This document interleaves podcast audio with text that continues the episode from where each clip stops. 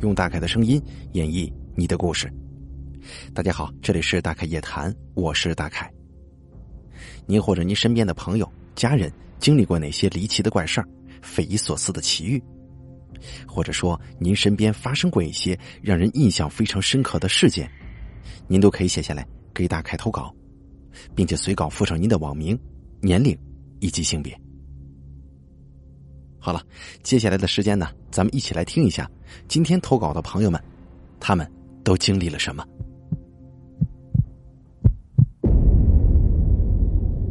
第一个投稿的朋友啊，他的网名叫做小竹子，他是这么说的：“他说，大凯你好，首先表达一下我对你节目的喜爱，能不用音效就能吸引人，你真的很棒。你呀，就叫我雪豆妈吧。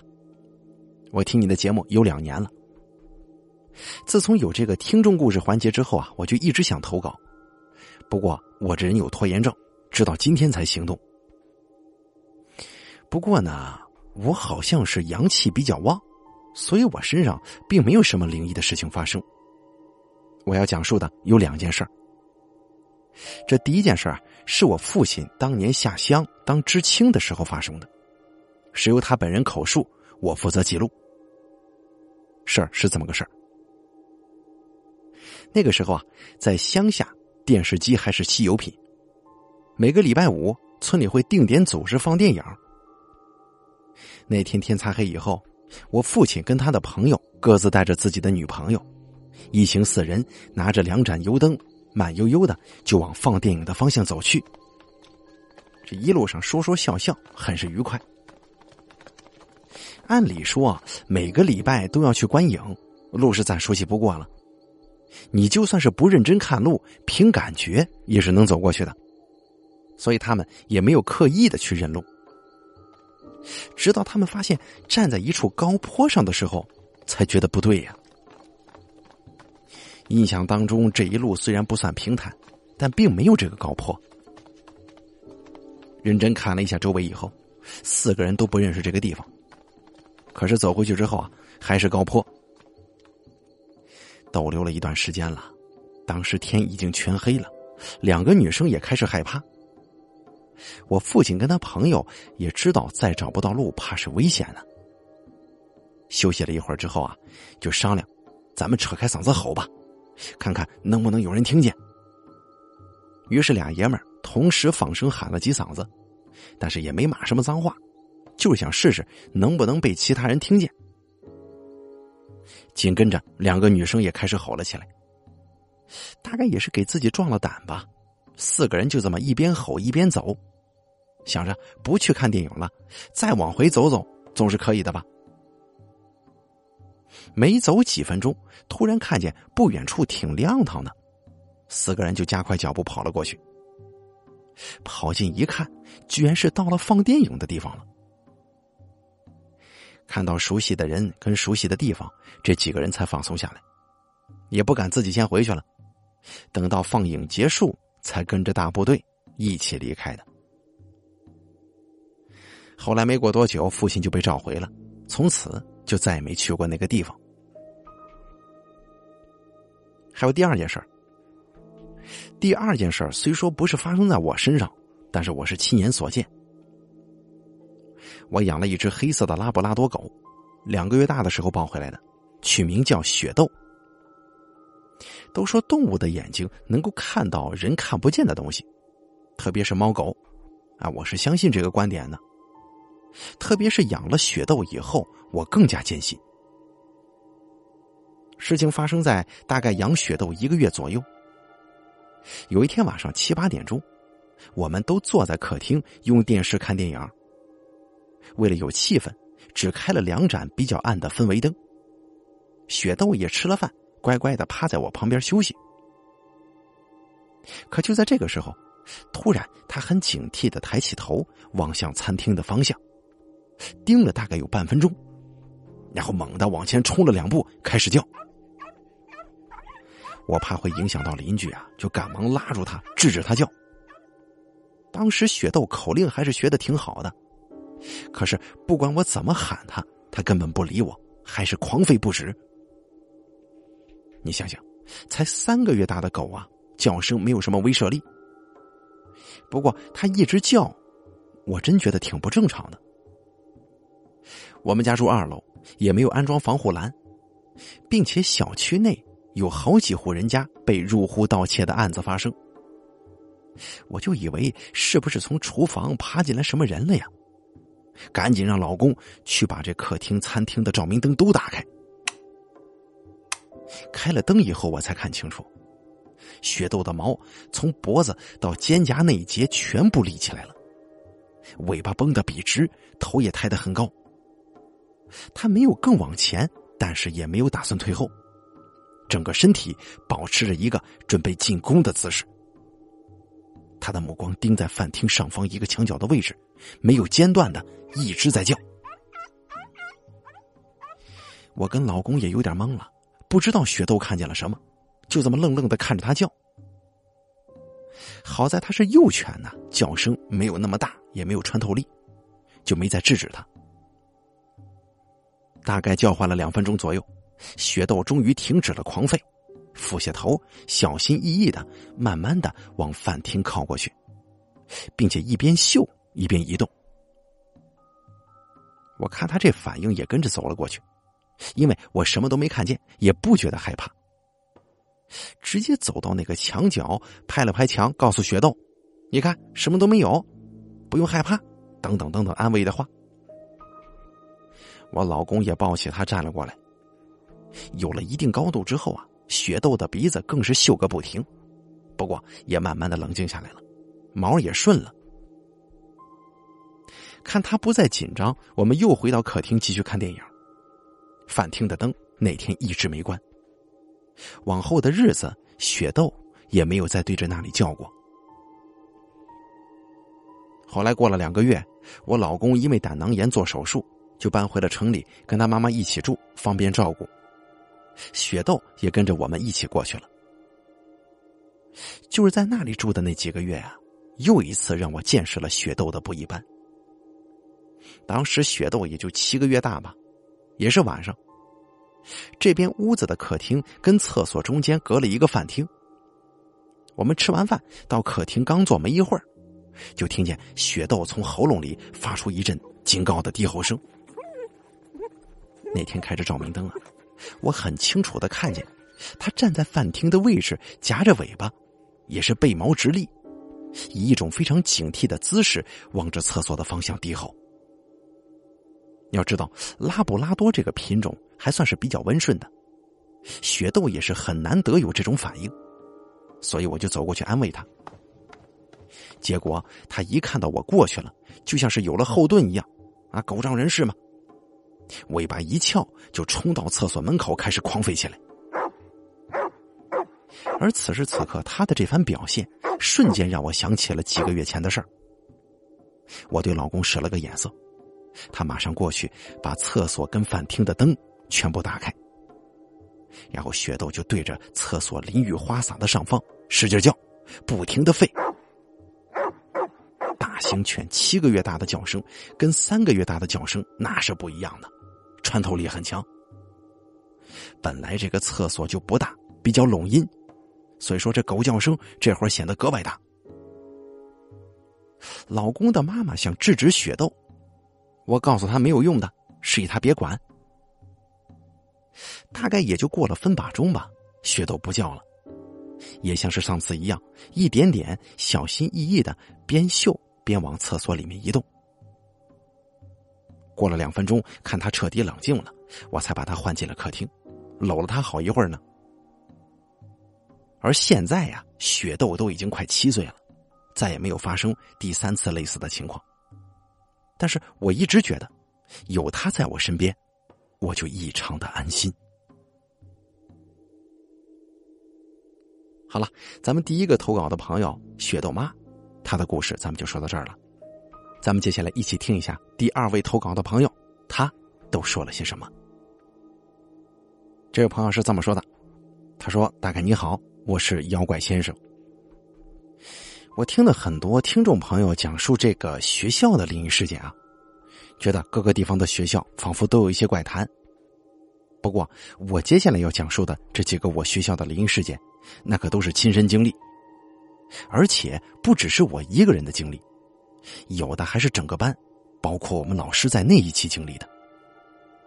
如果听完之后有人觉得这是一个群体幻觉的话，那我无话可说。接下来我来说一说我的这个灵异经历。故事开始之前呢，我先交代一下我们就读的这所初中的背景。我们的学校有两个前身，第一个是衙门。当年这个操场还没改建之前，据说是斩首犯人的地方。第二个是这个政协办的办公楼，里面还有一座十分有标志性的建筑——红砖楼。到现在还在里面给老师们当这个存放档案的办公楼。里头我去过几次，这个红砖楼一楼有个地道，可以直接链接到那个操场那边，不过已经封死了。然后为什么我会知道这个地道呢？主要是因为我是这个学校首批的这个学生。学校刚建好的时候，我们就提前到这边帮忙清理打扫。也是无意之间听学校主任跟我们几个班干部说起的，说当年抗日战争的时候啊，不少人来这边避难。先说第一个故事。前面咱们说到，我是这所学校的首批学生。大家都知道军训吧？我们八月份就来到这边报道。刚刚进入校园的时候，真是让我印象深刻。前面的两座大楼刚刚被拆，一进来就看到一堆废墟的后面耸立着两座高高的新教学楼。其实这并没多么突兀，可是让人不舒服的地方是，整个校园都飘散着那种祭祀完焚烧后的这个纸灰，哎，太诡异了。下午三点多走进来，大太阳之下，竟然让我觉得一股股凉意发来。当时楼下站着很多跟我一样来报道的新生，大家呀，当时都在为这个诡异的氛围议论纷纷。当时是二零零一年，虽然有些手机已经带了拍照功能，但是大部分人呢，也只有那种老式的傻瓜机，不然我是真的想把这个诡异的场景拍下来给大家看看。不过，这个气氛诡异是诡异了一些。直到开学之后的一个月，也并没发生任何奇怪的事情。直到快国庆节放假的前一天，这一天太让我记忆深刻了，直到现在想起来还是一身的冷汗。因为隔天就要放假了，我跟另外几名班干部同学就要把这个当天的作业、练习册什么的都给收齐了。然后清点完交给老师。放学时间是五点钟，我们整理完差不多五点半。当时我们组的一个女生是这个小组长，她帮我把部分练习册拿去老师办公室。当时我们是一起去的，因为我是这个大组长啊，这东西交完之后呢，我还得帮老师填这个人数跟姓名等等一些繁琐之事。而那个女生呢，就先回教室了。但是在回教室之前，这个女生她去了一楼的厕所。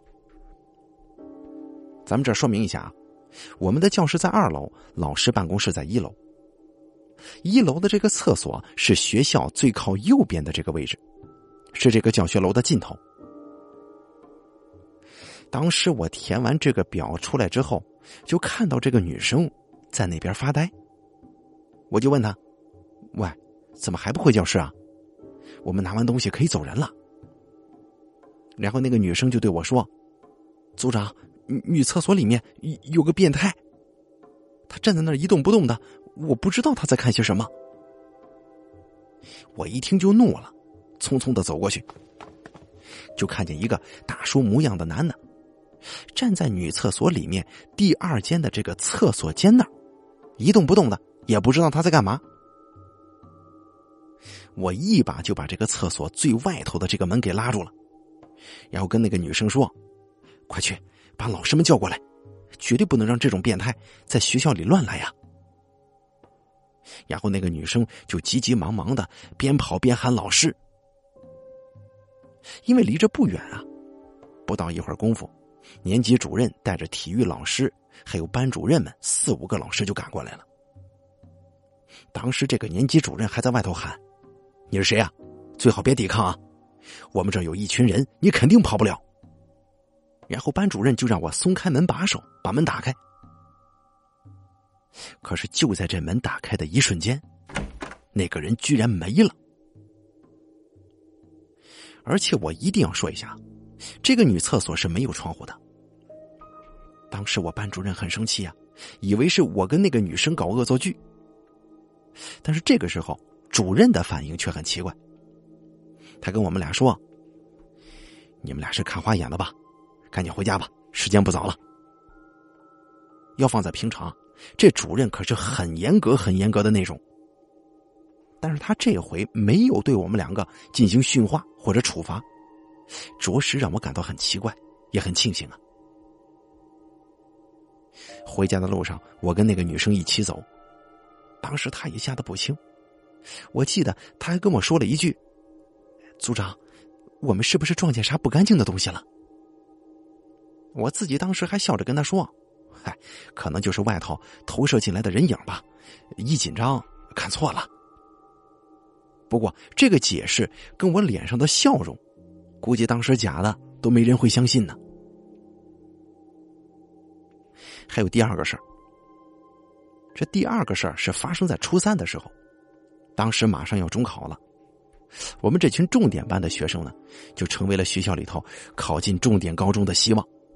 就给我们班加班加点的补习，我记得很清楚，当时是化学课，而且当时这些普通班的学生都已经回家了，我们要多上一节课的，到六点才能放学。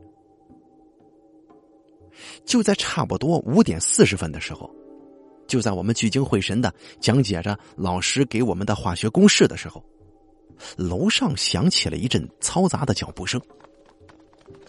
化学老师当时很生气的说：“哎呀，肯定是别的班的学生，没有进取心，放学也不回家学习，还在学校这边瞎闹呢。”然后声音停了一会儿，又闹起来了。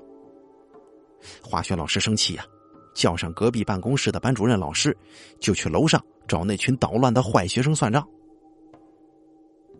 可是过了十几分钟，老师才回来，他跟我们说：“楼上没有人。”那个教室是封死的，然后不知道是哪个同学喊了一嗓子“闹鬼了”，老师就说：“哎，算了算了，都回家吧。”然后当时已经快六点了，天色渐渐黑了下来，外面走廊的灯都亮起来了。然后我后排的两个理科学霸就说：“喂，咱们几个上楼看看去吧，可能是老师吓唬咱们呢。”我一开始觉得老师不会这么无聊吧，故意吓唬我们，这图啥呀？不过还是抵挡不住自己的好奇心。但是出了教室门，我才知道，原来有好奇心的可不止我们几个呀。这整个班里几乎半数人都一起涌上这个六楼去看。在这儿我说一下，我们重点班的这个化学教室是在五楼。为什么我们不知道这个六楼是什么情况呢？原因就是这个五六楼只对重点班的学生开放，平时是锁着的。我们那天是第一天来到这个班上上化学课，而且化学课教室只有五楼这一层有。如果不是要上这个化学课，我们是绝技不会到这边来的。然后我们就赶紧到六楼上看看吧，好解解自己心中这个好奇心。一看，这不就是一间没有人用的教室吗？里面也就两三张桌子，前后门还用大大的锁头给锁死了，而且这个教室右手边的铁门也是锁死的。如此说来，如果有人要溜走，就只能从左手边的这条楼梯怎么下去？当时还有人说：“哎，你们说会不会是怪盗基德溜进来了？”然后大家还乐呵了一阵子。然后一个女生说：“我看怪盗基德没有，鬼倒是有一群吧。”他这话刚说完，全场顿时就安静了。然后大家心照不宣的急急忙忙跑下了楼。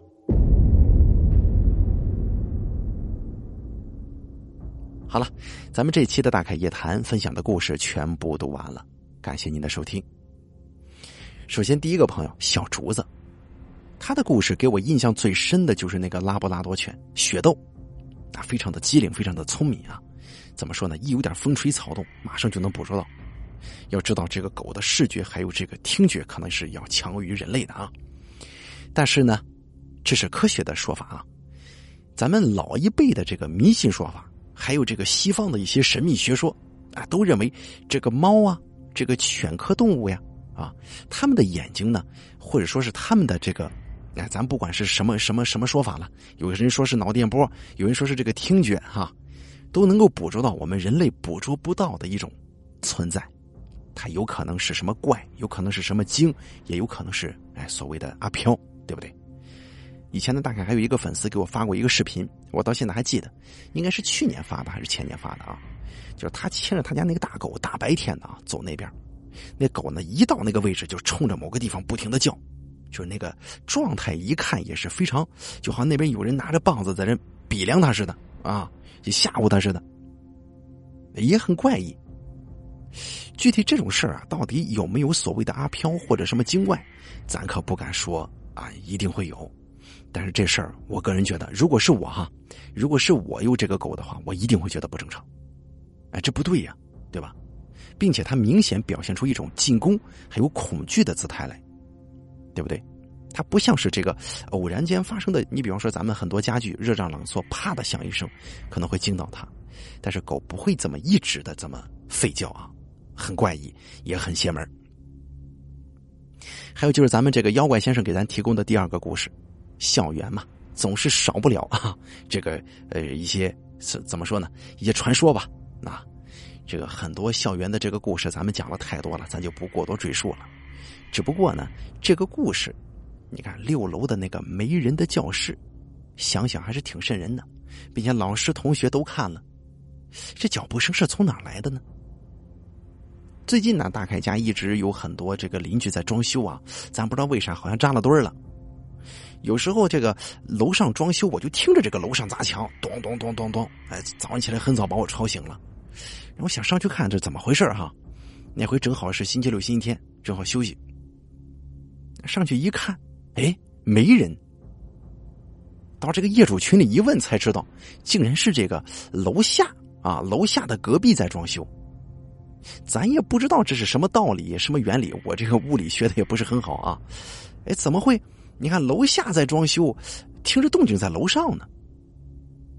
所以说，咱这位朋友啊，你可以想象一下，是不是你也遇到了像大凯这样的一个情况呢？对吧？所以说，咱不能首先往这个灵异方面去考虑啊。我觉得应该也差不多是这个事儿。